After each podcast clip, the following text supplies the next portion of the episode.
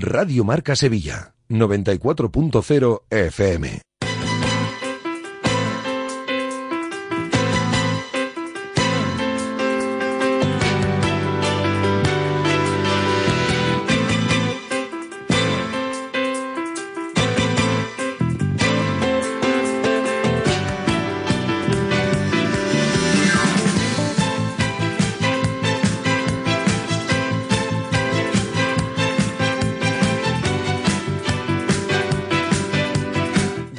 Marca Sevilla. Juan Antonio Pineda.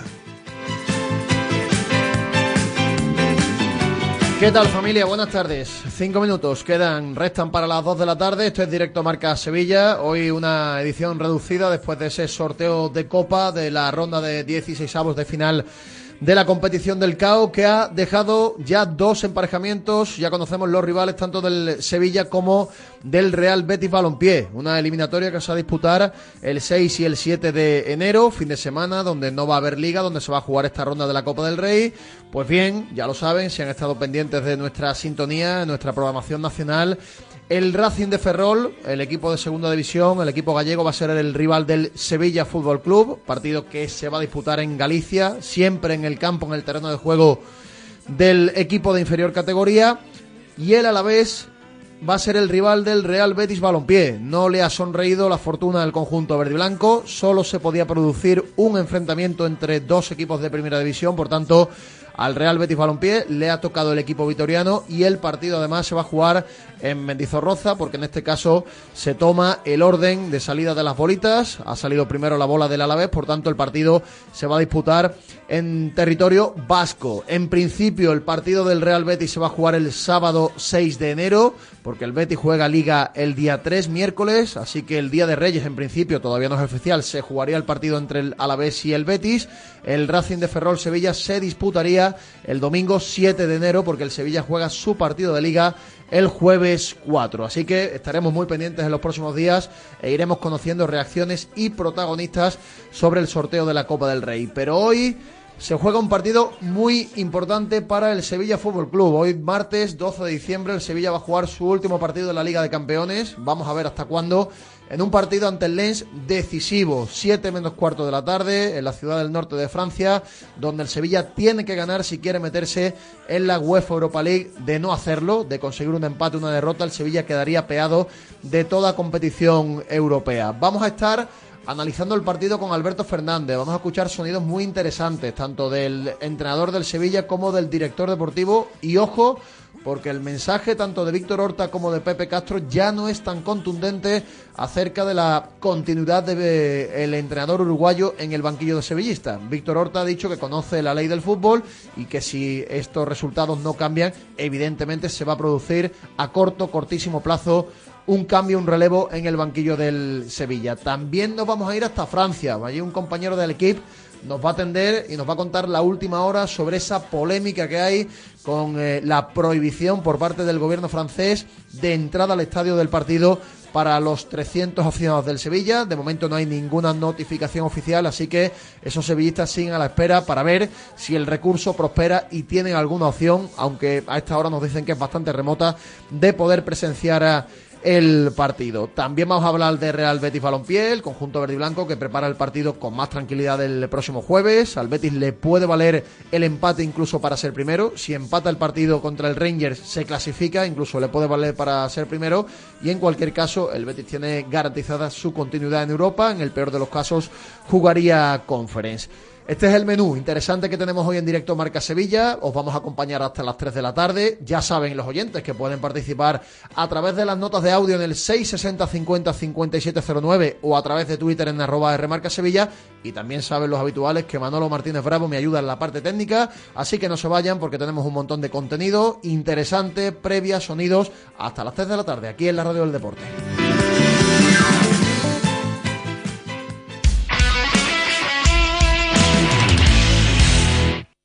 ¿La factura de la luz te deja electrificado? Pásate a Insolac Renovables. Instala paneles fotovoltaicos de autoconsumo y genera tu propia electricidad. Aprovecha las nuevas subvenciones del Plan Ecovivienda. Hasta el 80% de ayuda para la instalación fotovoltaica en viviendas. Infórmate en insolacrenovables.com. Insolac, expertos en energía renovable desde 2005. Grupo Concesur trae a Sevilla Evo, una nueva marca de coches de bajo coste que no renuncia a la calidad, el confort y a la tecnología. Ven y descubre nuestros coches de gasolina, GLP y diésel a estrenar desde 16.700 euros. Y si estás buscando una pickup 4x4, descubre la más barata del mercado, nuestra Evo Cross 4. Te esperamos en S30, Avenida Fernández Murube 18 y en grupoconcesur.es. Evo, tu nueva marca de coches low cost. Mmm, Sevilla tiene un color especial. Sí, el azul de Carplus. ¿Carplus? El nuevo concesionario de vehículos de ocasión de Sevilla que celebra su gran apertura en la avenida Montesierra 21. Ah, ¿es el que tiene más de mil coches con precios especiales de apertura? Exacto. Visita su nueva tienda o entra en carplus.es.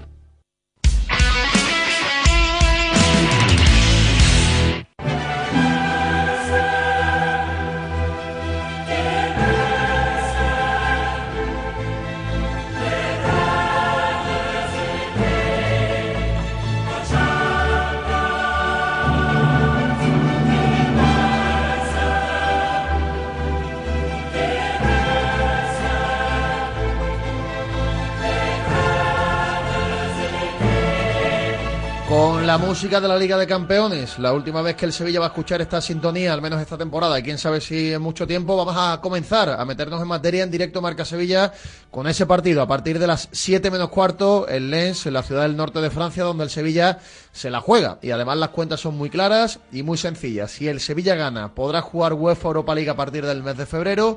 Si el equipo de Diego Alonso empata o pierde, quedará eliminado de toda competición europea y jugará y pasará a jugar, salvo en el eh, periodo donde haya Copa, solamente un partido por eh, semana. Alberto Fernández, compañero del diario Marca, ¿qué tal? Buenas tardes. Buenas tardes, Pineda, ¿qué tal? ¿Cómo estamos? Qué bien suena esta sintonía y, y qué pena que no se vaya a escuchar más, al menos esta temporada, y, y ya veremos hasta cuándo, al menos en, en clave sevillista.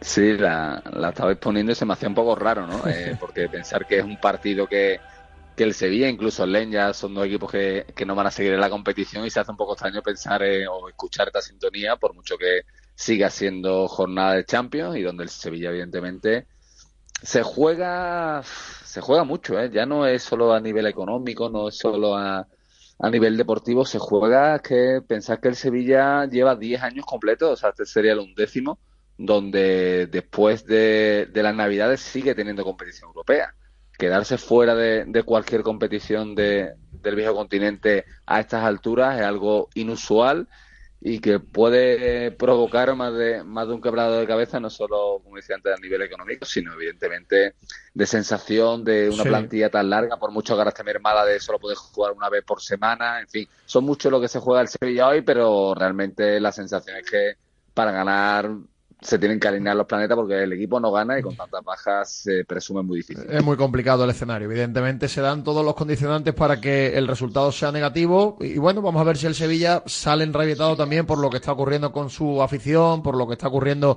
con su entrenador y muestra una nueva cara. Pero tú lo decías, ¿no? Una plantilla de 25 fichas con dos chavales también como Juan Luis Quique Salas, que son futbolistas prácticamente a todos los efectos de la primera plantilla. Jugar solamente, solamente una vez por semana. Aquí hay mucha gente que se queda sin minutos, ¿eh? Sí, también es verdad que ahora si el Sevilla cae hoy eliminado, viene un mercado de enero donde se quieren mover piezas y sobre todo se quiere dar salida a jugadores. Lo mismo sin tener competición europea, te quedas con 21 fichas, porque sí lo puedes hacer, ¿eh? Me refiero a que puedes tratar de incluso de agitar más el mercado de salidas, pero la, la teoría te dice que evidentemente un club como el Sevilla, acostumbrado a estar en tres competiciones, sobre todo entre Europa y Liga, quedarte solo con una tan pronto se te va a hacer largo el año. Va a hacer un año ya que de por sí ha empezado mal y la sensación es que Liga te tiene que dar o tienes que pelear por salvarte.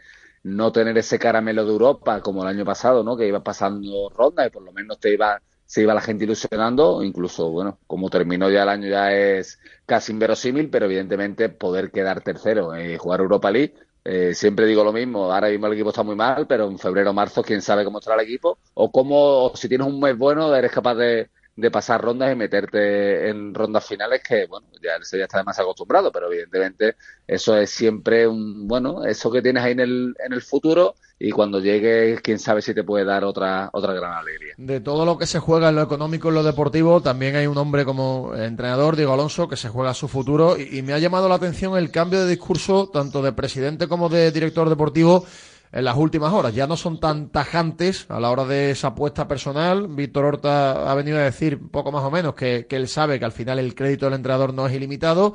Y ayer el presidente, al aterrizar en el aeropuerto de Lens, tampoco se atrevió a decir que si hoy ocurre una hecatombe, Diego Alonso va a seguir como técnico del Sevilla. No sé si te ha llamado a ti también la atención este cambio de discurso o, o lo ves natural dentro de lo que está ocurriendo con los resultados del Sevilla.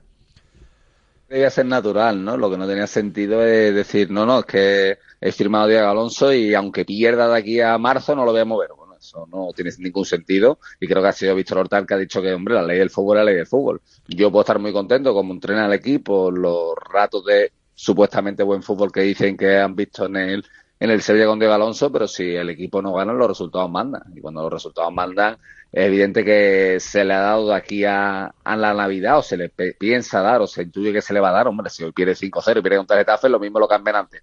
Pero que la idea, por tanto partidos seguidos de aquí a Navidad, ver si el equipo reacciona, sobre todo ver si el equipo encadenado resultados buenos. O sea, no le vale al Sevilla ahora, yo eh, hoy empatar y empatar con Getafe y perder al Atlético de Madrid, ya veremos qué pasa contra el Granada porque entonces es que estamos en, en, una rueda que no sale el Sevilla hacia adelante y cuando los resultados no llegan, por mucho que la sensación sea de que el equipo puede ir mejorando futbolísticamente hablando, se necesita ganar partidos y ganar partidos si este entrenador no lo consigue, pues habrá que buscar otro que sí lo consiga. Y llega este partido tan decisivo, tan eliminatorio, por así decirlo, en el momento donde la plaga de lesiones es más extensa, porque eh, falta Nilan, Faltan los sancionados Fernando y Ocampos. No están, bueno, te puedo decir una alineación en defensa titular que no puede jugar. Acuña Navas, Loic Baden y Anzú, tampoco Jordán, no está Luque Bacchio, Sus, Solamela, Mariano. Parece bastante fácil, entre comillas, averiguar el once y lo que parece todo hace indicar, Alberto, que va a cambiar el sistema, ¿no? Porque como no tiene extremos y solo tiene dos laterales, lo normal es que cambie el sistema, que juegue con los carrileros y con tres centrales. Sí, eso es lo que yo por lo menos intuí, incluso lo, lo dije en el programa de ayer y, en rueda de prensa Diego Alonso también lo, lo, dijo, ¿no? Si no podemos tener, no tenemos extremos, te tenemos que abrir el campo de otra forma. ¿Cómo abres el campo de otra forma? Pues con carrilero. Ya en Copa del Rey, en algún partido ha, colocado tres centrales, aunque Quique Sala muchas veces se vaya al ataque y actúe como lateral. Eh, y con bueno con Juan Luis Pedrosa por los, por los costados, ¿no? Y al final refuerza el centro del campo con lo que tienes que son Sumaré, Rakitic y posiblemente Oliver Torres y un delantero. ¿Que puede salir en vez de Oliver Torres Rafa Mir de inicio? Pues sí, puede salir con dos delanteros y tres centrocampistas. No variaría demasiado, lo único que quizás si, como decía también el entrenador, el rival te va a presionar muy arriba y tú lo que tienes que tratar de saber tener la pelota, salir bien con la pelota jugada, probablemente Oliver, por lo menos en el inicio de partido eh, o en la hora de partido primera, te dé más alternativas a la hora de poder sacar la pelota y poder dominar con la pelota. Otra cosa es que no vayas ganando y la única bala que tienes en el banquillo, que es la de un segundo delantero, la quieras intentar utilizar para, para hacer daño. Es lo único que le queda porque es que no tiene en el banquillo, a excepción de, evidentemente, de los chavales de la cantera, que a lo mejor Dios lleva una sorpresa y sale Darío de lateral derecho y Juan de extremo. O sea, alguna alternativa tiene para mantener su sistema habitual, pero es es difícil de pensar que lo vaya a hacer. Claro, es que en el banquillo, Alberto, si se cumple el 11 que tú publicas en la previa, con el que yo estoy de acuerdo, pues tiene a Rafa Mir y el resto son canteranos. Los dos porteros, Gatoni, Darío, Manu Bueno y Collado. El banquillo es para, para echarse a temblar. Sí, es que tampoco tienen nada arriba, a ver, porque son, eh, verdad que Darío, por ejemplo, como acabo de mencionar, se ha jugado algún partido ya con el primer equipo en la Copa y se le ve físicamente un jugador que puede, en un partido como el de hoy, puede aportar pero el resto son jugadores, bueno, es verdad que Manu Bueno también ha jugado la Copa del Rey, pero evidentemente ante un rival tan físico, tú lo que vas a tener que tener, aparte de mucha personalidad, es tratar de apagar un poco su fuego con la pelota y tratar de que no se vaya el partido nunca en el marcador, ¿no? Eh, porque a ellos les vale el empate, pero claro, si llegan al tramo final empatado, saben que un gol les echa fuera. Entonces también hay que jugar un poco con, con esos nervios del equipo que juega en casa, ¿no? El Sevilla no es que no tenga nada, ni mucho menos, voy a decir la frase, nada que perder, pero vista la circunstancia, vista la sensación del equipo, lo normal es que hoy eh, no, eh, no tenga un resultado positivo. Entonces también tiene el Sevilla que, que jugar con eso y, saber los tiempos del partido. Si tú no tienes mucho cambio, no puedes irte eh, cuerpo a cuerpo desde el inicio porque te vas a desgastar y no vas a tener la, la posibilidad de refrescar el equipo y cuando vaya quedando cada vez menos tiempo de partido, tratar de gastar tu última bala y a, ganarlo para, bueno, para evidentemente sacar el resultado que quieres. Exacto, no hacer un partido loco, ser inteligentes y hacer un partido eh, largo en la medida de lo posible, es decir, intentar contemporizar y si en los últimos 20-25 minutos te la tienes que jugar sacando incluso a dos delanteros, pues a lo mejor ahí tiene alguna acción en Sevilla, aunque sea balón parado, un centro lateral, eh, pero que evidentemente el partido se haga largo y que no se pongan por delante, porque si el Lens se te pone por delante en la primera parte, con lo poquito que tiene el Sevilla va a ser muy, muy complicado. Eh, por último, si le sale todo mal al Sevilla, pues incluso lo de la afición, ¿no? La, golfada que le han hecho, que a priori no va a tener solución, aunque todavía estamos esperando si hay una resolución definitiva a los recursos que se han presentado, hasta eso le sale mal al Sevilla. Sí, bueno, y aquí hay que decir que evidentemente el club ha hecho y está haciendo todo lo posible para que no suceda lo que parece que sí va a suceder, que su aficionado no pueda entrar. Y eh, a mí lo que más me extraña de todo esto, porque ya cuando conocemos ya por la tarde, que por ejemplo el Villarreal juega en Rennes y si va a poder llevar su afición, es el por qué, ¿no? Es porque al Sevilla y por qué no a otro, si siendo el mismo país, siendo la misma, habiendo pasado lo del aficionado Hernández hace el mismo tiempo, o sea, es, discriminar porque se entiende que la afición del Sevilla es más violenta que otras aficiones. Bueno, si fuera así, bueno, que lo especificaran así, y evidentemente alguna causa tiene que haber, ¿no? Pero eh, nada más lo dijo incluso el entrenador de, del LEN, ¿no? Se bueno, bueno eh, el sorteo fue en agosto, eh, si usted incluso hace un mes, mira que vamos a, no vamos a dejarlo entrar al aficionado del Sevilla, pues ya con las agencias de viaje, con las entradas del club, todo se organizaría, los hoteles reservados para que la gente pudiera anular sus viajes, ¿no? no puede ser con sevillistas en Francia decir que te pueden multar si te venga una bufanda del Sevilla por la calle. O sea, que no tiene sentido no tiene ninguno, ninguno. Sentido no tiene ninguno. Entonces entiendo el enfado, lo primero del aficionado que está allí, y después del club que ya no es por el apoyo que te puedan dar a los 300, sino evidentemente por el perjuicio que, que se han llevado con este viaje. Por cierto, el Sevilla acaba de publicar un tuit diciendo que todavía no tiene notificación alguna del Consejo de Estado por el recurso presentado, que se prevé esa notificación en torno a las 3 de la tarde. Así que no sé si nos va a pillar o no en el programa, se puede adelantar un poquito, incluso dilatar. Vamos a ver qué ocurre y esperemos que, que se obre el milagro para que la gente del Sevilla, esos 300, puedan estar en el estadio con su equipo. Alberto, te leemos durante el día en las páginas del diario Marca en marca.com. Un abrazo, gracias. Un abrazo, hasta luego. Es la noticia del día, ese partido entre el Racing Club de Lens y el Sevilla Fútbol Club por una plaza en la UEFA Europa League. Y ya saben que la noticia del día viene cada día, no puede ser de otra forma, de la mano de Insolac Renovables. Insolac Renovables está en Nueva Espaldilla, calle Espaldilla 7, nave 12 en Alcalá de Guadaira, la empresa instaladora de energía fotovoltaica desde el año 2005. Aprovecha ahora las subvenciones de hasta el 80% para tu vivienda, empresa y comunidad de vecinos. Vamos a ir escuchando sonidos interesantes. Por ejemplo, esta mañana en Francia, con los compañeros desplazados, ha atendido el director deportivo del Sevilla, Víctor Horta. Y ojo, porque el mensaje acerca de la continuidad de Diego Alonso ya no es tan contundente. Esto decía el director deportivo del Sevilla. Bueno, obviamente estamos pasando unas semanas muy difíciles. Mentalmente estamos todos concentrados para sacar el partido de hoy. Eh, lo que hablábamos durante el fin de semana, ¿no? Cuerpo técnico. Eh, directivos, eh, mi gente, staff, por tener toda la rabia que tenemos de, lo que están pasando estas últimas semanas, de que el fútbol parece no está siendo justo con nosotros y, y volverla a poner en el campo, que es la única forma de, sacarlo, ¿no? Y es lo que, lo que todos pretendemos, ¿no? Que en el partido de hoy podamos sacar esa rabia y que, y que ojalá el buen juego que estamos teniendo por momentos en las últimas semanas se certifique con un buen resultado, que obviamente, como bien dices, sería importantísimo para continuar en, Europa, que es algo que el club quiere por, muchos motivos. Víctor, cambio de look, cambio de dinámica también? no, estoy pensando desde hace un tiempo y me he recomendado en Arras un buen barbero y ya lo he hecho, ¿no? Quería, quería quitarme la barba y la boca a cierto tiempo también, así que bueno, ojalá también lo traiga, nunca se sabe. Eh, Víctor, ¿cuántas razones hay para seguir confiando en un entrenador, un entrenador que realmente no, no está ganando? Sí, eh, los resultados es una realidad, no hay que esconderlo y, hay que analizarlo. Pero también creo que los profesionales de eso tenemos que hacer un análisis detrás de todo, ¿no? de, lo que vemos en el día a día.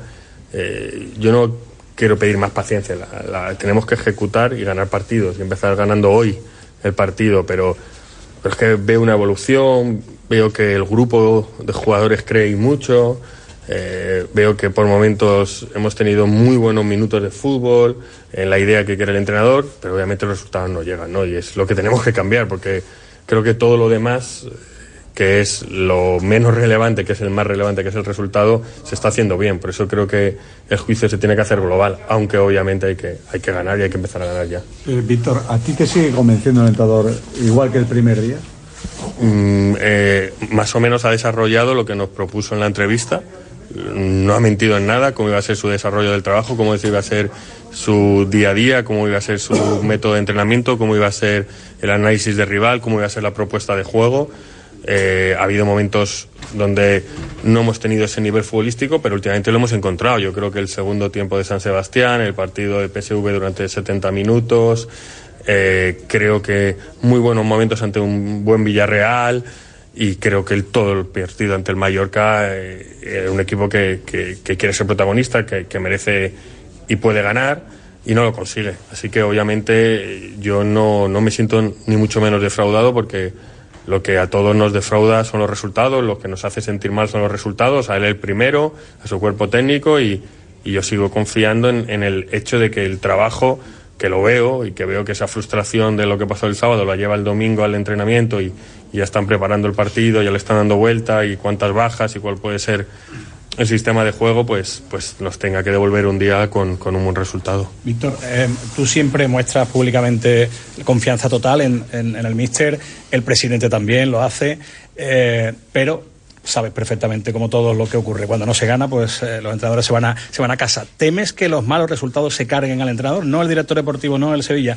¿Que, que esos malos resultados se lo carguen? Pues desgraciadamente sí, lo temo porque es lo que pasa en el fútbol. No voy a inventar yo algo que lleva en la Biblia del fútbol tanto tiempo. Y, a veces pasa, ¿no? Y, pasan situaciones de, de gente que lo hace muy bien y o gente que puede tener ahora mismo un estado de ánimo positivo y gana cuatro partidos, pero sí, claro, al final quien se carga a los entrenadores y a medio plazo a los directores deportivos también son los resultados y eso hay que asumir con ello cuando estás en esta profesión no puedes cambiar, no puedes estar en esta profesión queriendo solo lo bonito y no lo que es de, eso. Al final el matiz de la justicia o la injusticia o decisiones de terceros o, o situaciones que pueden haber afectado al último mes al equipo es duro, pero está claro que los resultados lo marcan todo. Motivación extra para los jugadores por aquello de que a lo mejor posiblemente no haya aficionado de la grada del Sevilla. La verdad nos están preguntando mucho, ¿no? Que, porque ha quedado todo un poco en una nebulosa para el partido de hoy y ha sido todo un poco raro, porque además es algo lateral que no nos viene a nosotros y muy sorprendido y, como muy radical también por parte del gobierno francés, ni siquiera han parado en, la UEFA, todo, que ha quedado todo un poco en el aire y, sí creo que ellos sienten que, que, no, los que han venido sobre todo, porque parece una injusticia lo que está pasando, pero a la afición le tenemos que dar una, se la tenemos que dar. Y hoy se la debemos dar, hoy tenemos que, seamos los que seamos, entregarnos todo para dársela, porque es que además creo que, que la afición lo merece, porque, porque son los que más generosamente se entregan a su sentimiento. Nosotros como trabajadores lo sufrimos mucho y también todos pasamos un montón de noches sin dormir cuando pasa lo que pasa, pero ellos desde una manera más generosa y ojalá le podamos devolver con, con una victoria toda esa lealtad porque es, yo sinceramente lo estoy deseando. En breve se abrirán las puertas del mercado. ¿Tienes pensado cambiarle al Sevilla la cara mucho, poco o nada? Bueno, podemos intentar estar en el mercado. Es un mercado complicado porque la Copa África lo cuestiona todo, porque hay un montón de jugadores de primer nivel que no van a estar disponibles, los suplentes de esos jugadores tampoco van a estar disponibles porque los equipos lo van a utilizar. Eh, es un mercado con muchos matices, pero siempre estamos atentos al mercado, trabajamos, entradas, salidas. Eh, creo que siendo un mercado de enero bastante más difícil que otros, hay que estar plenamente activo porque a lo mejor eh, la llegada de uno, dos, tres jugadores que nos ayuden, pues puede ser muy importante para el segundo tramo de, temporada. ¿Uno, dos o tres? Bueno, he dicho un número por decir, quiero decir en el sentido de que también tenemos 25 licencias, hay que depender de, jugadores que tienen contrato, jugadores que, que, quieren decidir también su futuro en enero de, la plantilla. De verdad no he hablado con ningún agente de nuestros jugadores con contrato para tomar una decisión y, en ese sentido eh, creo que, que tenemos que ver las dos cosas, ¿no? Tanto salidas como entradas, pero, pero creo que hay que estar activo porque es parte de nuestra obligación como club, sin ninguna duda. Una, Víctor, una cuestión, Víctor, una, una, duda. Evidentemente tú has dicho que los resultados mantienen o no a entrenadores, directores deportivos. La pregunta es dónde está el límite y cuánto tiempo necesita un, un entrenador. Eh, ¿Puede tener el límite hasta el parón de, de, Navidad o te parece que se está alargando demasiado? Es que no, no se puede decir. Es una gran pregunta porque no se puede decir, ¿no? Depende también de cómo pueden llegar esos malos resultados, de, qué tipo de derrota, de qué tipo de imagen, de, de cómo se puede ver al equipo, ¿no? ¿no? No existe algo matemático, es, ¿no? Si ganamos tantos puntos hasta esta fecha, si los perdemos, si los conseguimos, eh, yo me quiero agarrar al optimismo, no sé si a las matemáticas de acabar esta mala racha, de, de que, de que, de que como decía Don Quijote, ¿no? A Sancho, ¿no? Que ni lo malo dura eternamente, ni lo bueno dura eternamente, ¿no? Y, y ojalá podamos buscar eso, ¿no? Y yo creo que este equipo con, con, un envión anímico en forma de resultado puede, puede empezar a funcionar, porque lo creo de verdad, porque lo veo en el día a día y lo veo también en los jugadores que, que tienen esa intención, ¿no? Y, y por eso no te puedo decir la, la fecha, porque es que realmente no, no, existe algo tan matemático, sinceramente. Víctor, ¿qué, qué lens esperas y qué tipo de partido crees que puede darse esta tarde? Ellos han mejorado respecto a resultados desde que llegaron, ¿no? Han, yo creo que ellos perdieron a Openda y llegó Guaji, que es un muy buen futbolista, hicieron una gran inversión y ahora mismo le han tenido paciencia para empezar a funcionar, están teniendo mejores resultados. Pese a la goleada del Arsenal, no es un equipo que suele recibir muchos goles. Eh, siempre con ese sistema tan característico, el ambiente aquí es complicado, un ambiente de, de mucha presión, pero ha habido momentos como el partido que hace el PSV aquí, que con paciencia, con balón, siendo prota, protagonista, me, me, parece una buena referencia, ¿no? que, que incluso en muchos momentos fueron dominadores. Eh, es curioso que al PSV fuimos equipo que va a clasificar, hemos sido un equipo que hemos sido superiores a ellos, ¿no? En los dos partidos, aunque no le hayamos podido ganar, ¿no? Yo pienso que, que tenemos que tener personalidad. Yo creo que mañana es un partido de personalidad y eso a ellos a lo mejor les puede bajar el ambiente, tener más calma y obviamente eh, poder aprovechar las, las ocasiones que tenemos. Tenemos que ser efectivos. Yo creo que está faltando un poco de efectividad. De, en tanto en las dos áreas, ¿eh? de tener una ocasión, poder materializarla a la primera o recibirla y poder defenderla, ¿no? Ser un pelín más de efectivo, yo creo que es lo que necesitaríamos. Las palabras de Víctor Horta, hablando en esa última respuesta sobre la efectividad que le falta al Sevilla. Evidentemente le falta efectividad, pero también en muchos partidos dirigidos por Diego Alonso le ha faltado creación de juego y sobre todo contundencia defensiva. Si no dominan las áreas, pues en el fútbol no vas a ganar casi nunca y el Sevilla es un equipo muy endeble que compite muy mal y que tiene que mejorar muchas cosas para que precisamente no se tenga que producir un cambio en el banquillo, como ha cambiado el discurso del director deportivo que ya ha dicho, sin querer fijar un límite, que los resultados en el mundo, pues en el mundo del fútbol son los que mandan y que a pesar de que la apuesta por el técnico era muy fuerte, pues si no gana, evidentemente va a ser destituido de aquí a un corto, cortísimo plazo. Y os tengo que hablar de Confisur, porque si aún no conoces Confisur, te estás perdiendo una gran oportunidad de comprar a los mejores precios de la ciudad y allí vas a encontrar una grandísima variedad de todo tipo de productos, en alimentación, bebidas, golosinas, pastelería y droguería. No lo dudes más y compra en Confisur ya verás cómo no te vas a arrepentir. Vamos a escuchar ahora también un breve fragmento de la rueda de prensa del técnico del Sevilla, Diego Alonso, ayer hablando un poquito de todo, el partido, de lo que se juega su, equipo esta tarde en Francia, a partir de las 7 menos cuarto. Tenemos claro lo que tenemos que hacer. Eso eh, es lo primero. Y después siempre buscar soluciones ante la adversidad o ante la, la dificultad, buscar soluciones. Y más allá de que pueda haber cambio de estructura o no, lo que no puede cambiar es la, eh, es la intención.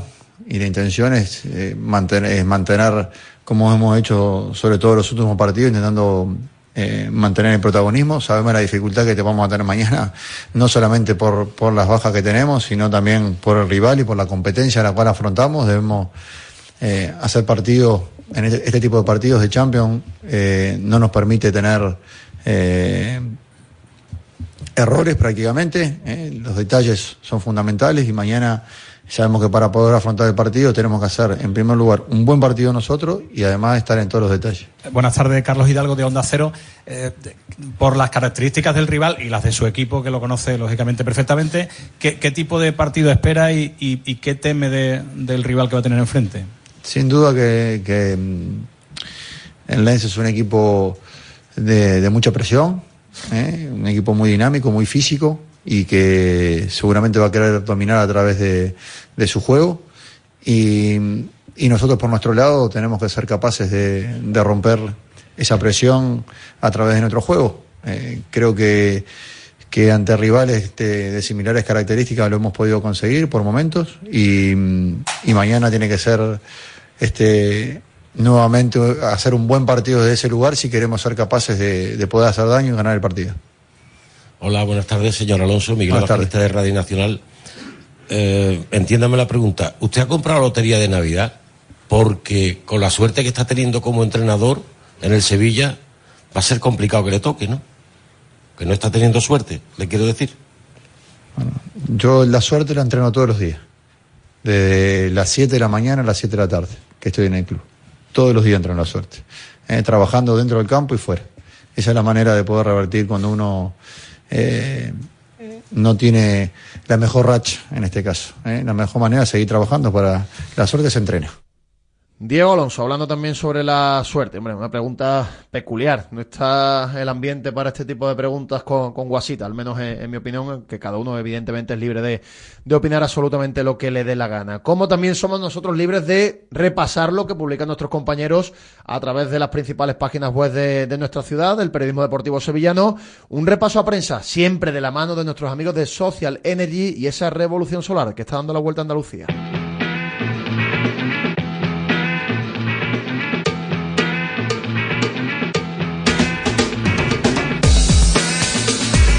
Repaso a prensa que comienza siempre con la página web del diario Marca, marca.com, sobre el Sevilla. Víctor Horta, no se puede decir dónde está el límite para el entrenador. Y la previa del partido de esta tarde, Sevilla-Lens, Lens-Sevilla, tocado y casi hundido sobre el Real Betis Balompié. Joaquín la primera de muchas y recogiendo también ese emparejamiento a la vez Betis en la Copa del Rey. En muchodeporte.com, Racing de Ferrol Sevilla y a la vez Betis son los duelos de 16 de final de la Copa del Rey. Y sobre el, en el diario de Sevilla, mejor dicho, Betis Rangers, donde poder ver el partido. Luis Enrique y Abde bajas a dos días de recibir al conjunto escocés. Y sobre el Sevilla, el sevillismo desplazado a Lens, incrédulo, espera noticias para poder ir al estadio.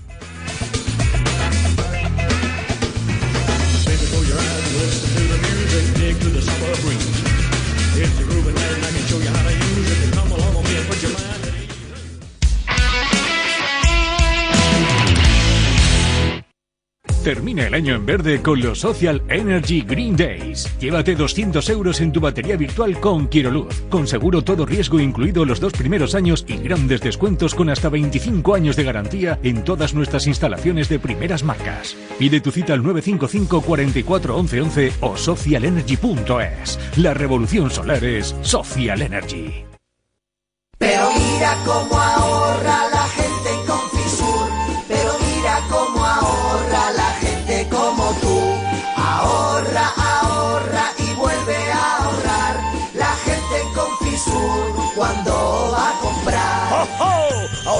saber dónde comprar. Con Fisur, tu gas de confianza en el sur. Estoy un poco perdido. I'm a little bit lost. Esta semana, ¿qué hay? ¿Liga? ¿Copa? ¿Champions? Su respuesta es Champions. El martes, ¿qué hay el martes? El martes hay un Lens Sevilla a las 7 menos cuarto y un Unión Berlín Real Madrid y un Inter de Milán Real Sociedad a las 9. Pues muchas gracias.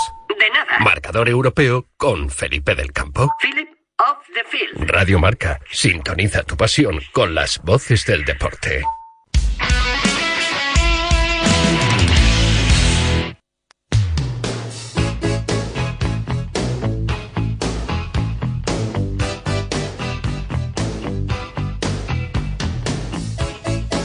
28 minutos, pasan de las 2 de la tarde, estás escuchando directo Marca Sevilla en Radio Marca, ya hemos analizado la previa del partido entre el Les y el Sevilla de esta tarde, tenemos que irnos dentro de un ratito también a Francia para conocer cómo está la situación de los aficionados, hay que hablar del Real Betis Balompié, recordamos por cierto ese emparejamiento de la ronda de 16 de final de la Copa del Rey de hace apenas un ratito, Racing de Ferrol Sevilla, el equipo de segunda división que le ha tocado al Sevilla, Deportivo a la vez, Real Betis Balompié. El Betis no ha tenido tanta suerte, le ha tocado un equipo de primera división.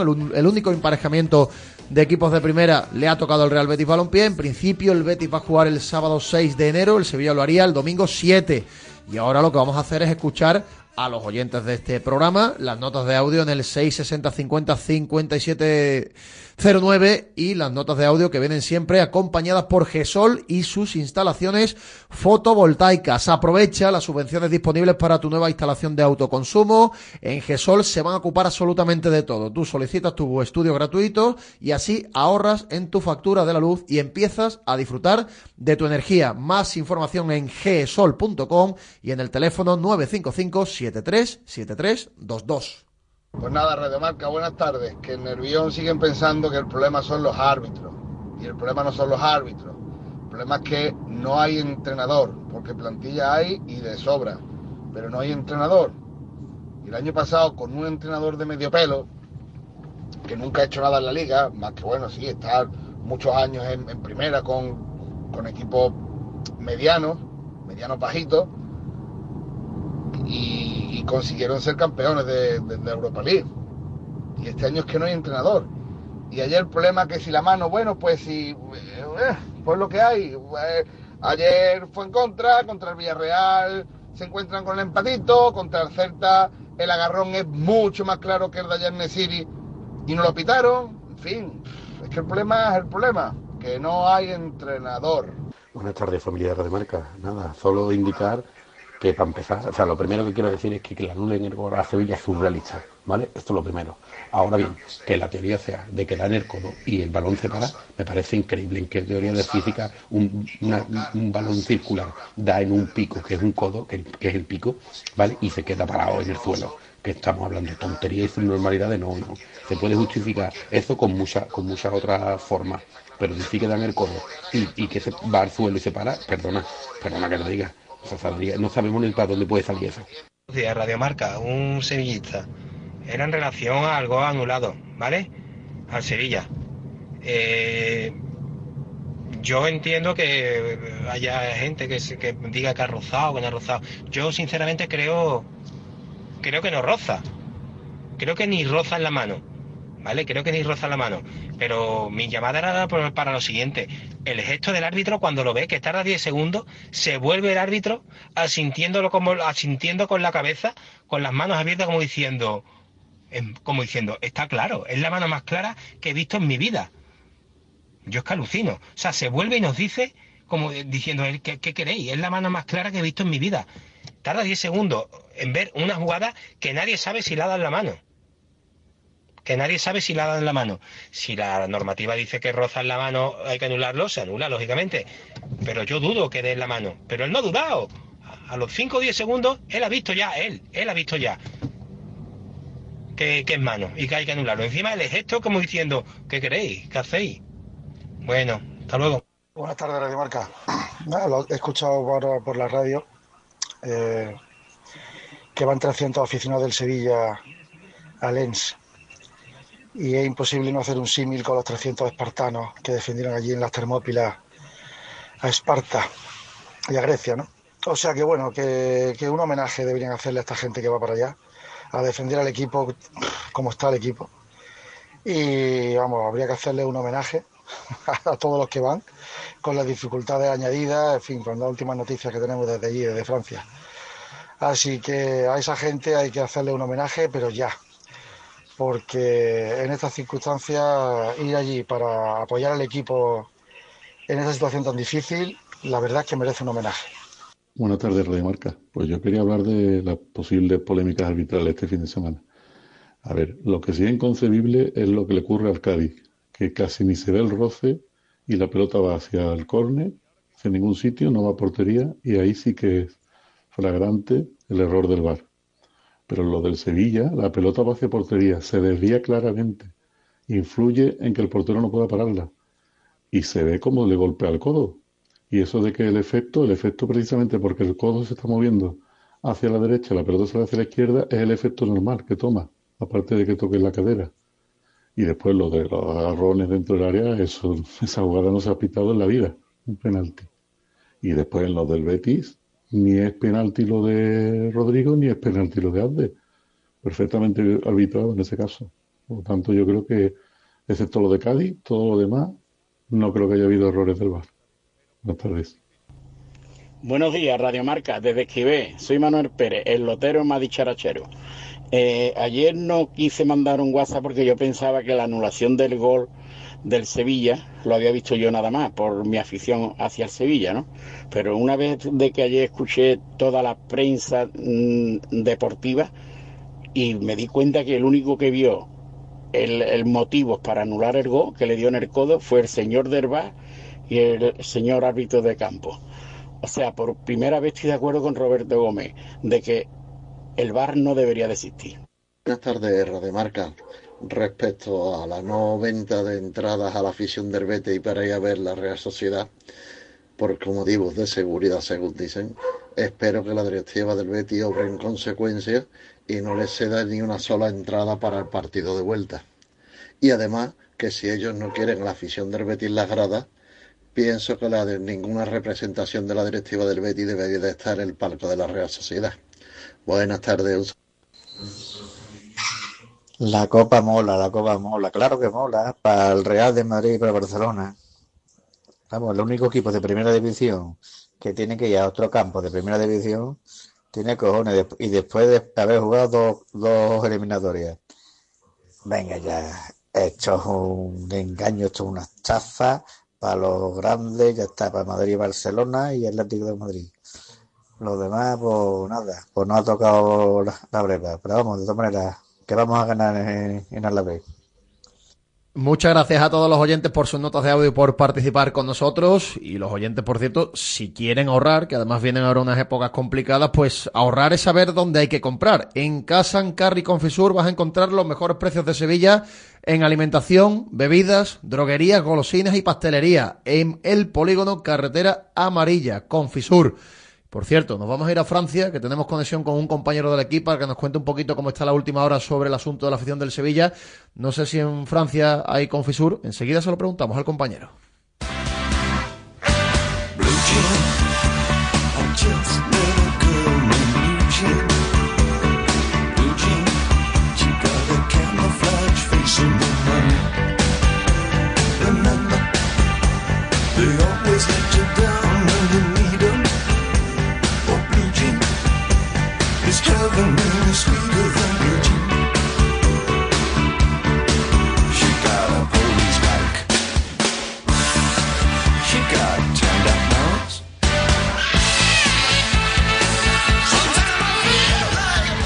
Vamos a darnos una vuelta por Francia para conocer de, primera mano cómo está el ambiente en cuanto a los aficionados del Sevilla, lo que ha ocurrido con esa publicación, ese decreto del gobierno francés y, por supuesto, para conocer un poquito más de cerca cómo llega este Lens, que no tiene nada que ver con el equipo que jugó aquí ante el Sevilla hace ya casi tres meses, que en ese momento estaba en la parte baja de la clasificación, pero después de una buena racha de resultados en su liga, se presenta ahí ya en la séptima posición, empatado a puntos con el Marsella, peleando por los puestos de, de arriba. Vamos a contactar con nuestro compañero del equipo, Román Lafont, que nos atiende amablemente desde Francia. ¿Qué tal, Román? Muy buenas. Ah, buenas, buenas, noches, buenos, buenos días a todos. Bueno, lo primero, agradecerte mucho esta llamada, esta comunicación y preguntarte en primer lugar cómo está el ambiente en cuanto a fútbol, en cuanto a aficionados, porque eh, ya sabes que aquí ha creado mucha polémica esa prohibición a los aficionados del Sevilla de no poder acceder al campo. ¿Cómo está la situación a esta hora de la tarde? Oh, obviamente a, habrá que esperar un poco más, eh, seguro. El tema es que la decisión del Consejo de Estado puede llegar en cualquier momento. Eh, por el momento ya, ya hubo un montón de, de, prohibición de, hinchas eh, el fin de semana pasado y lo, los hinchas del Lens eh, pudieron viajar a Montpellier, pod, podían estar en Montpellier una hora antes del partido, del inicio del partido. Así que solo los hinchas que estaban ya en Montpellier, que queda a mil kilómetros de Lens, pudieron atender a la, al partido. O sea que, bueno, eh, tal vez lo, los hinchas del Sevilla podrán atender al partido, pero todavía no se sabe. Y es un, es un poco, es una situación un poco rara. La, la, creo que la, inter, la prohibición de, de, estar en, en eh, empezó hace un par de horas, uh, pero vamos, vamos a ver lo que, lo que va a pasar. Lo que ha sido muy llamativo es la decisión del gobierno francés y que haya sido con tan poca antelación, con tanta precipitación, cuando la gente del Sevilla ya tenía sacado su vuelo, su hotel y no les ha dado tiempo prácticamente para cambiar de planes.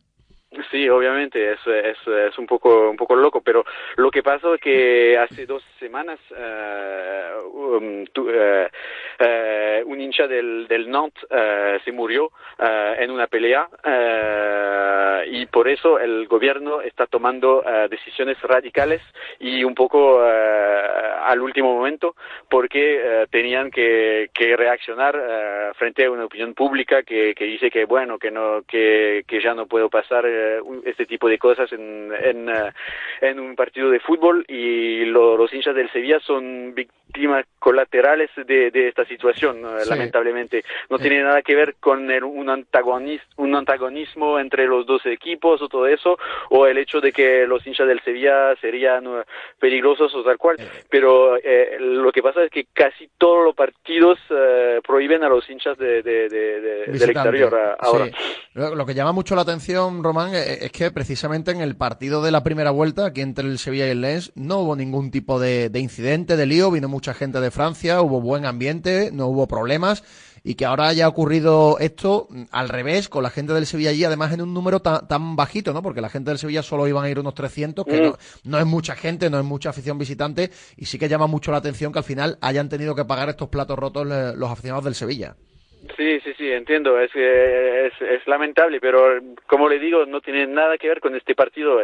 Tiene que ver con la situación eh, de, los hinchas en, en el fútbol eh, en Francia eh, en, en, esta época, eh, que hubo varios incidentes. Eh, usted tal vez vio que hace un mes, un mes y medio, el entrenador del Lyon fue, fue herido en la cabeza porque el, el, el, autobús del, del, del Lyon recibió un montón de piedras, uh, hubo vidrios uh, rotos y, y, y, fue y el entrenador de Lyon, Fabio Grosso, fue herido la, en la cabeza. Sí. Y una semana después hubo la muerte de este de este su, hincha de, del Nantes y son uh, se añaden muchos incidentes y hace dos semanas el más grave y que, que, precipitaron un poco la, la, las decisiones de, del gobierno francés. Está claro que Francia tiene un problema con el tema de los ultras y tiene que erradicarlo cuanto antes. Te voy a preguntar también por asuntos más agradables, por temas deportivos, porque ya decíamos en la presentación que este Lens no tiene nada que ver con el Lens que visitó Sevilla hace tres meses, que venía en un momento delicado, en puestos de descenso, y ahora gana muchos partidos en su liga y ya está colocado en una buena posición para pelear por Europa. Sí, sí, exactamente. Hace, creo que hace 10 partidos que, que no perdieron en la liga. Lo, los únicos partidos que, que perdieron desde la, ida son los de, del Eindhoven y, de, y del Arsenal. Uh, esta, este este Lens uh, se, ha, se ha vuelto de nuevo uh, muy sólido. creo que en los últimos cinco partidos de, de, la liga tal vez hay cuatro donde no, no, no encajaron ningún gol. bueno, el, hay que hay que poner un poco entre paréntesis el, el, la, la, gran derrota contra el Arsenal, porque bueno, todos fallaron, pero de manera general uh, el, el, bloque equipo se ha vuelto de nuevo muy muy muy sólido, uh, los defensores están, están en un momento bueno, Boris Samba ha, vuelto a, hacer un montón de, de, de, de buenas cosas y, y, y, bueno, lo, casi casi no, no falta nadie, solo solo falta el, el lateral izquierdo de Iber Machado, el colombiano, que está herido, pero si, si no, eh, creo que Franquez tiene a todo su grupo, uh, tiene una, una buena dinámica y bueno, y también saben que, que, solo necesitan un punto para, para seguir adelante, así que eso debe, debe ayudar, pero al mismo tiempo saben que, que el Sevilla tiene mucho más experiencia europea que, que, que, que el equipo ahora y por eso eh, tienen que saben que tienen que tener que tener cuidado porque porque este Sevilla siempre es peligroso. Te hago la última, eh, porque evidentemente el Sevilla tiene más experiencia, pero llegando un momento muy complicado de la temporada. ¿Qué, se dice en Francia del Sevilla, de la situación deportiva que vive, eh, del técnico Diego Alonso, que es posible que sea su último partido? ¿Cómo, se ve al Sevilla ahora mismo en, en Francia? Eh, se, se lo ve como, se lo ve un poco como un- una oportunidad eh, sabiendo que, que, está en muy mal momento que, vimos un poco lo que pasó con, sí, con el, el entrenador el hecho de que nunca ha ganado el hecho de que también eh, vimos lo que pasó en la, en la asamblea de, accionarios, lo que pasó con la, con la consejera eh, después del partido de, del Eindhoven. Y bueno, lo que, lo que pasa es que nos- no- no- lo que nos dijimos es que bueno, hay que tener cuidado porque la decisión del gobierno francés tal vez ha, reunido eh, todo el, todo el, el civillismo eh, eh, en contra de, una decisión injusta y que, y que bueno, hay que desconfiar porque bueno, tal vez por, por lo que pasó con el gobierno francés, eh, todo, todo, todo, todo se va a, a- a ir, a ir bien de nuevo para, para enfrentar una, una decisión injusta. Pues esa es la última hora desde Lens y te agradecemos, Román, eh, y te leemos, por, como por supuesto, en las páginas del equipo. Román Lafón, compañero desde Francia, un abrazo y muchas gracias. Un abrazo a todos, muchas gracias. Venga, seguimos con más cosas. No se vayan, que tenemos que hablar del Betis a la vuelta de publicidad. Acierta al ahorrar en electricidad en tu vivienda o negocio. ¿Qué empresa es líder en fotovoltaica en Andalucía? GESOL. ¿Quién ha realizado más de 5.000 instalaciones? GESOL. ¿Cuál es la mejor valorada en reseñas de Google? GESOL. ¿Y cuál te ofrece un estudio personalizado gratuito? GESOL. Gana tú también y ahorra con tu instalación fotovoltaica de autoconsumo. Solicita tu estudio gratuito en www.disfrutatuenergia.com. Los cambios siempre son buenos. ¿Por qué no empezar por los neumáticos de tu coche? Por eso en Automares tenemos el 2x1 en neumáticos de primeras marcas para todos los vehículos, de cualquier modelo y de cualquier marca. Ven a visitarnos a nuestros talleres de Automares. Estamos en su eminencia, Bellavista, Tomares y Huelva. Automares, servicio oficial en Sevilla. En Solarrica sabemos que hay regalos que no caben bajo el árbol. Abrazar, cocinar, reír, disfrutar, brindar, celebrar.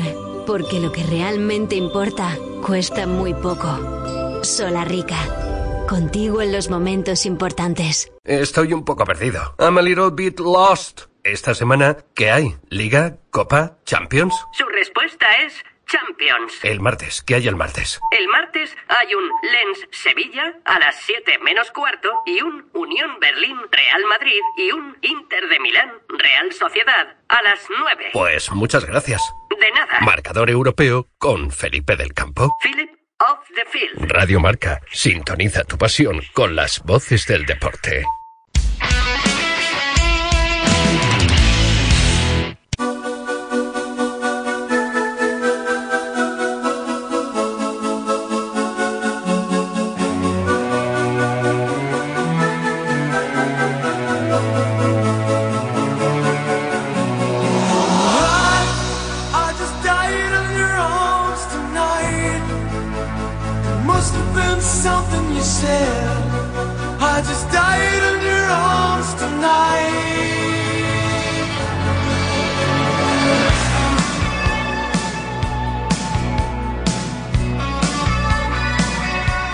correct Recta final de Directo Marca Sevilla, tiempo también para hablar del Real Betis Balompié, que tiene su partido el próximo jueves, por tanto le quedan todavía un par de días. Mañana escucharemos a Manuel Pellegrini, acompañado de, de un futbolista, en un partido donde también va- van a haber rotaciones, porque el Betis tiene una semana eh, con partidos ligueros muy complicados y comprometidos en la pelea por Europa. Pero evidentemente no se puede despistar el equipo verde y blanco que necesita un punto para clasificarse. Ese punto posiblemente también le valdría para ser primero de grupo, porque el Esparta de Praga le tendría que ganar al Aris por goleada, por más de tres goles. Pero en cualquier caso, el Betis como local tiene que asegurar ante el Rangers primero la clasificación y luego también esa primera plaza, porque se juega mucho, no solo en lo deportivo, sino también en lo económico. Miguel Ángel Morán, compañero del diario Marca. Buenas tardes. Buenas tardes. Decíamos que, aparte del tema deportivo, de ahorrarte, en caso de ser primero, la ronda de playoff, que en el mes de febrero, que viene tan cargado de partidos, siempre es interesante, como ya ha hecho el Betis en años anteriores, pero publicas en, en Diario Marca y en la web de marca.com eh, diferentes escenarios en los que se movería el Betis en caso de ser primero, segundo o tercero y caer a conference en los que también varía mucho el componente económico, ¿no? Que no es poca cosa para un Betis que necesita quizás reforzarse en enero y que no anda además muy, muy bollante.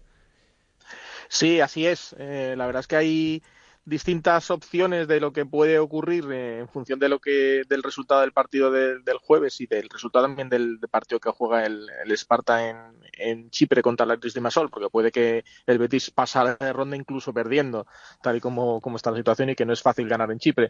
Pero bueno, sí es verdad que para el Betis es un, es un partido importante por lo deportivo, pero también por lo económico. Hay distintos escenarios que no varían mucho entre ser primero y segundo. En lo que sí varía en ese caso es que siendo primero, pues ya tienes asegurado el millón doscientos mil euros, creo que corresponde a, disputar los octavos de final de, la competición. Y siendo segundo, pues no tienes eh, garantizado ese, ese dinero. Tendrías que ganártelo superando el, playoff ante alguno de los terceros que caen desde la Champions. Y si hay una diferencia un poquito más sustancial sobre todo si vas pasando rondas, en el caso de que caigas a Conference League, si eres tercero del grupo y caes a Conference, primero es porque has perdido el partido contra el Rangers, con lo cual has dejado ingresar eh, los 630.000 euros que, se reparten por, las victorias en, la fase de grupos de Europa League Segundo, no, ingresas nada ni por ser primero ni ser segundo de grupo en, Europa League, que también es, eh, es entre 1.100.000 o 550.000 euros por ser segundo. Y tercero, por jugar los playoffs de la conference, el dinero que recibe el Betis está en torno a los 300.000 euros. Y a partir de ahí, pues las siguientes eliminatorias se pagan bastante menos en conference que en Europa League. Entonces, eh, las cuentas del Betis ahí sí se verían un poquito más, más afectadas entre jugar, seguir en la segunda competición continental o caer a la tercera. al final es un partido que parece que no es tan importante en una semana donde el Betis se enfrenta al Real Madrid y a la Real Sociedad, pero esto le interesa tanto al equipo y al entrenador por lo de ahorrarte el playoff, como al club que evidentemente eh, toda cantidad económica que ingrese le va a venir muy bien y, y, ya no solo para el mercado, sino para cuadrar el presupuesto que lo tiene muy, muy, muy ajustado.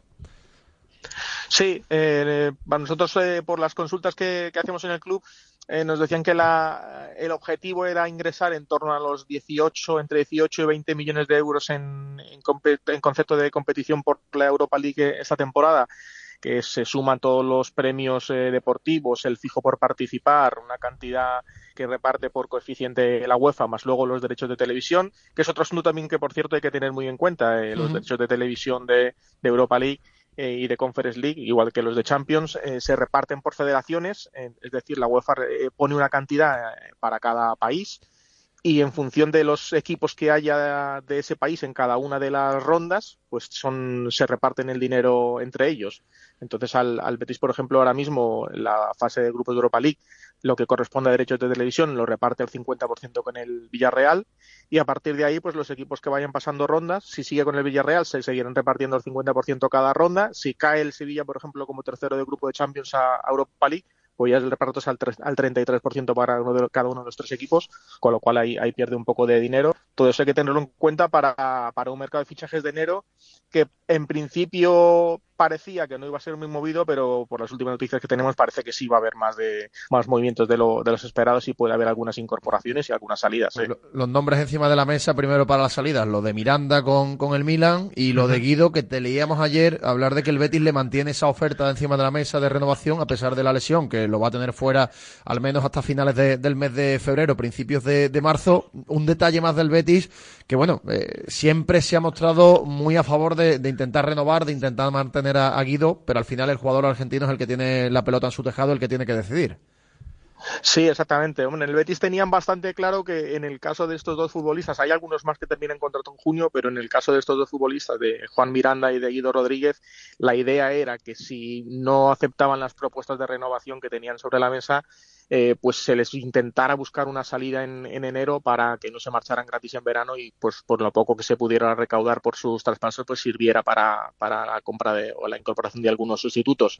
En el caso de Miranda, eh, parece claro que así va a ser. Eh, parece claro que Juan ya tiene un acuerdo cerrado con el Milán para la próxima temporada y la intención del equipo italiano es adelantar su llegada a enero, con lo cual tendrá que hacer una propuesta al Betis ahora en las próximas semanas y que al Betis le parezca bien para dejarlo marchar y buscar un sustituto. En el caso de Guido Rodríguez, pues la situación se ha complicado totalmente por el tema de la lesión. Eh, ya con, con Guido lesionado, por lo menos hasta finales de febrero, principios de marzo, parece bastante complicado que ningún equipo vaya a apostar por él en el mercado invernal.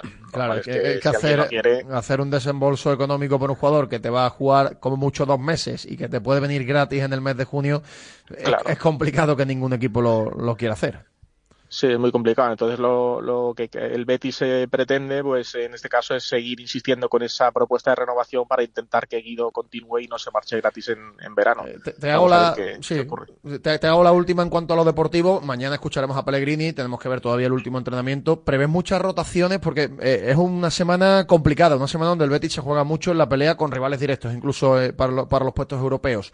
Pero el partido del jueves no es ninguna tontería. Por tanto, ¿prevés las rotaciones masivas que viene haciendo Pellegrini en Europa, 8 o 9 jugadores, o quizá un equipo más, más híbrido entre titulares y suplentes? Sí.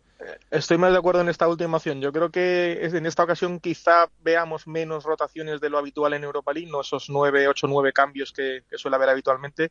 Quizá hay algunos menos. También es verdad que hay tantos lesionados a los que se ha sumado Guido y jugadores no inscritos que tampoco le permite a Pellegrini hacer una rotación masiva. También hemos visto que Luis Enrique lleva un par de días sin entrenarse, quizá no pueda estar. Con lo cual, eh, lo lógico es que haya menos cambios y que Pellegrini apueste por un, once más mezcla de titulares habituales en Liga con jugadores que juegan más en, Europa League en busca de esa victoria que le permita pasar de grupo. Y que sí es verdad que luego es tiene dos partidos prácticamente seguidos, domingo y miércoles contra Real Sociedad y, Girona, que son importantes en, la clasificación liguera, pero luego hay un descanso largo para que los jugadores se recuperen. Miguel Ángel Morán, compañero del diario Marca, muchas gracias como siempre. Un abrazo, amigo. A vosotros un abrazo. Con la información del Real Betis Balompié vamos a poner hoy el punto y seguido aquí en directo Marca Sevilla porque dentro de un ratito vamos a estar con marcador europeo contando todo lo que ocurra desde Francia en ese partido entre el Lens y el Sevilla definitivo para la continuidad o no del Sevilla en competición europea. Por cierto, hablando de aficiones y de todo este lío que se está formando en los últimos días y en las últimas semanas con el tema de los aficionados visitantes, Hoy se ha pronunciado Joaquín Aperrifay, el presidente de la Real Sociedad, que ha dicho lo siguiente, siento mucho no poder vender entradas para aficionados del Betis, porque el año pasado fue gente del Frente Atlético y eso no lo podemos permitir. Así que la explicación también del conjunto realista por eh, no poder vender entradas visitantes a la gente del Betis. Me dice Manolo que tenemos el sonido por ahí del presidente de la Real Sociedad, Joaquín Aperribay, hoy con David Sánchez en Despierta San Francisco, siempre al pie de la noticia, nuestro compañero David Sánchez. Esto decía el presidente de la Real sobre el tema de las entradas del Betis. Hemos mandado las entradas al partido del Betis porque el año pasado, con la afición del Betis, y eh, vino también gente del Frente Atlético. No estamos dispuestos a que eso ocurra. Eh, no podemos encontrar todavía nominativamente bien las entradas. Nos da mucha pena para la afición del Betis porque hay muchos, muchas personas que van a ser o van a pagar los platos rotos por sin merecerlo y además estamos muy apenados. Nos encantaría que fuese un festejo con el Betis, que es un club con el que nos llevamos de maravilla, especialmente con su presidente, con Ángel Aro, tengo unas relaciones magníficas, pero, pero creo que eh, el día, eh, eh, el Real Arena, y lo, que, lo que va a estar y la, pues el, el homenaje que queremos hacer a Héctor Zabaleta está por encima de, de cualquier otro motivo y no queremos que ocurra. Sabemos que desde que el martes pasado dijimos que no íbamos a, a, vender entradas, sabemos desde dónde se han comprado las entradas online, sabéis que en este momento están suspendidas, pero sabemos que se han comprado 50 entradas de Sevilla, 2 de Córdoba, 2 de Málaga, 8 de Madrid, 28 eh, de puntos desconocidos, también otras de Guipúzcoa, de Vizcaya, de Navarra, está buscando el electrónico para ser exactos en, la, en la información y lo que vamos a hacer es anular todas las entradas que hemos metido online desde el martes pasado. Lo que vamos a hacer también es la una semana más para atrás. ¿De acuerdo? En el, en el, en el, en el récord que tenemos de entradas online. Pero sé que ese día se vendieron 209 entradas y como os he dicho, pues 50 de Sevilla, 2 de Málaga, 3 de Córdoba, eh, 9 de Madrid, 28 de origen desconocido. Eh, bueno, después pues también hay 38 en Francia, 34 de Guipúzcoa, eh, 3 de Zaragoza, 2 de Cantabria, 10 de Navarra, 15 de La Rioja. Eh, lo que vamos a hacer como no como bueno pues como se nos ha podido escapar eh, vamos a anular las 209 entradas que ya están anuladas en momento de hoy y vamos a comunicar, si podemos, a las personas que tienen su entrada anulada. Eh, como os he dicho, una semana más para atrás, eh, más lejanos, iremos anulando semana a semana las entradas emitidas online. ¿Vale? Lo sentimos muchísimo, lo quiero dejar claro, lo sentimos muchísimo por la afición del, Betis, que no se lo merece. No se lo merece. Esto es 10 personas que dan entradas a otras 10 personas. No se lo merece. Y además lo que, me- lo que pediría a toda la afición de los tierras es que a persona del Betis que vea en el, en el, en el Real Arena se le trate con especial cariño porque serán bienvenidas. Pero nosotros no podemos abrir la zona de afición visitante para que nos ocurra lo que nos ocurrió eh, el año pasado. Eh, y pensamos que es mejor pedir perdón a la afición del Betis, eh, decir que no estamos preparados para hacer para, para que el otro procedimiento, aunque pueda ser rápido, se nos escape. Y, bueno, pues, pues sí, lo podíamos haber pensado antes, es posible, pero no lo hemos pensado antes, es la realidad. Y no vamos a permitir que, que haya entradas de la afición visitante ahí. De nuevo, una vez más, los ultras perjudicando, fastidiando a los aficionados normales de- del fútbol. Así que esto hay que terminarlo, atajarlo cuando, cuanto antes y como sea. Final del programa, como decimos, como siempre, les agradecemos que hayan estado ahí. En un ratito estamos en la pizarra de Quintana, luego en Marcador Europeo, así que no dejen de escuchar la radio, no dejen de escuchar Radio Marca. Adiós. Radio Marca. El deporte que se vive.